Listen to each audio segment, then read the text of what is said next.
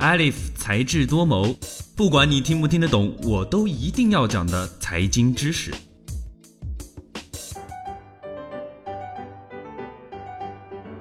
欢迎收听本期的才智多谋。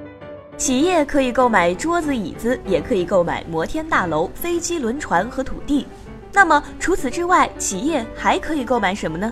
没错，还可以购买公司。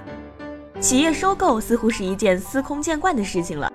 二零一六年，中国企业收购境外企业所涉及的金额已经高到两千两百亿美元，这个数字与中国私募基金对外进行的财务投资金额相当。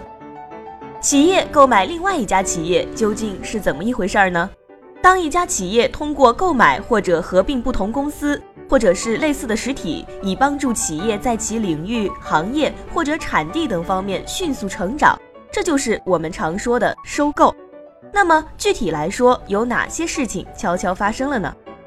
举个例子来说，当大山公司决定收购大和公司，大和公司的股东就获得了大山公司支付的现金或者股票，而大和公司所拥有的大楼、工厂、办公设施和员工都归属大山公司所有。大山公司既可以保留大和公司作为旗下一个相对独立的部门来参与经营，和其他大山公司的部门或者子公司那样运转，也可以注销大和公司，仅仅保留大山公司和大山品牌。当然，也可以同时注销大山公司和大和公司，来重新注册新的山河公司，承揽从前两家公司的共同业务。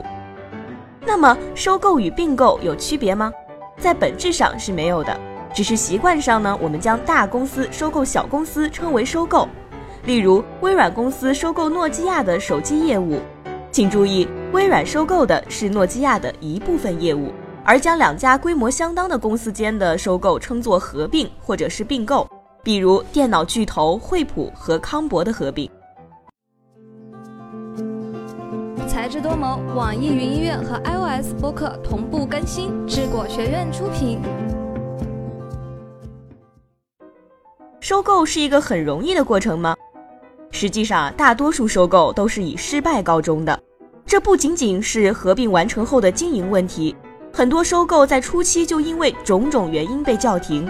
比如资金问题、协议问题，来自双方股东、管理层和政府的各种阻挠。都会使得并购功亏一篑。奇虎三六零公司曾尝试收购手机浏览器公司 Opera，最终因为资金未能如期汇出境外而导致流产。即便并购完成，并购企业的规划不足和两者之间的文化差异，常常导致并购后的企业面临重重困境。有时候，并购不只有在情投意合的两家公司间发生。如果其中一家是上市公司，那么对手就可以在公开市场上进行操作，达到出其不意的效果。这种违背一方意愿的并购行为，我们就称为恶意收购；否则就是善意收购。一九七九年，香港和记黄埔公司试图收购李嘉诚旗下的长江实业，李嘉诚多方运筹，拖延和记黄埔的收购进程，致使和记黄埔过度借贷，最终被李嘉诚收入囊中。最后，我们再来看看收购的交易方式。在善意收购中，大山公司可以向大和公司发行新的股票，以购买大和公司的所有权；而在恶意收购中，大和公司不接受大山的股票，也不接受大山的现金。那么，大山只有通过借钱、增发股票等方式筹集足够的资金，然后在股票市场上买入足够数量的大和公司股票，以便最终完成收购行为。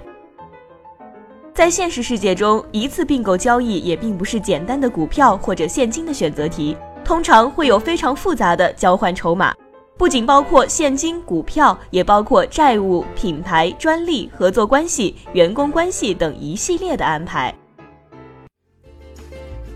今天的节目到这儿就结束了。本期节目的文字稿我们会在智果学院的官方微博中同步更新，喜欢就请给我们点赞吧。我们下期再见，拜拜。